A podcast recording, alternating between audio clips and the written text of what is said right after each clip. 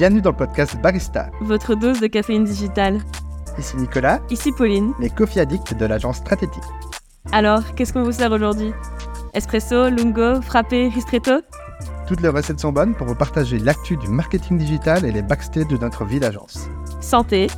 Et surtout, Bonne pause café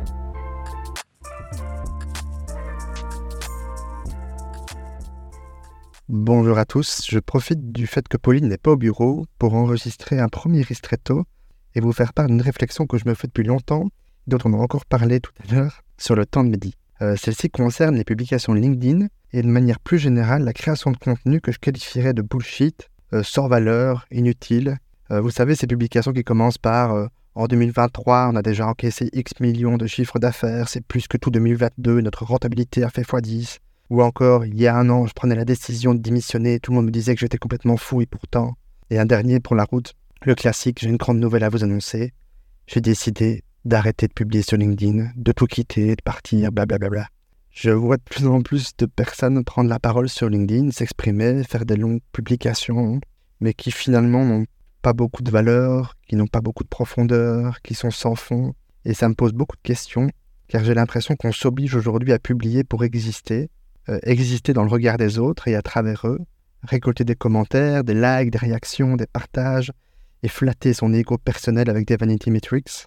Quand on lit à partage d'expériences, d'expertise, discussions, je trouve que c'est différent, mais quand la publication est juste larmoyante, exagérément écrite dans l'optique de générer de l'engagement, ça me dérange quand même beaucoup plus. Est-ce que finalement c'est ça le plus important, générer de l'engagement? Est-ce qu'on ne devrait pas d'abord faire les choses pour soi et partager uniquement sur LinkedIn ce qui peut apporter de la valeur aux autres?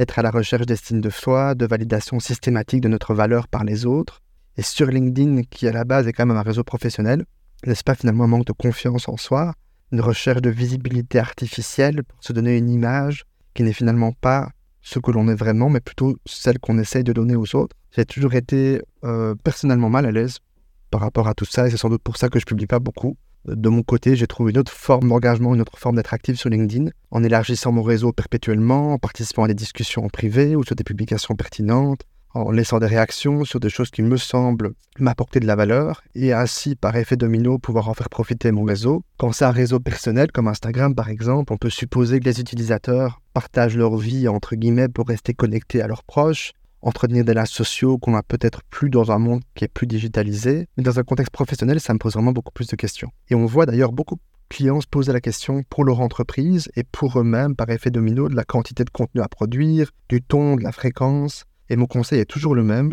Ne cherchez pas à publier pour publier, pour donner une image qui n'est pas la vôtre. Cherchez juste à montrer qui vous êtes, ce que vous faites, sans vous mettre la pression d'une fréquence, sans chercher à faire plaisir à un algorithme, et surtout sans chercher à exister à travers le regard de votre communauté, parce que c'est à ce moment précis, quand vous aurez compris ça, que ça va marcher. Voilà, je vous laisse méditer là-dessus. À bientôt pour un nouveau Ristretto.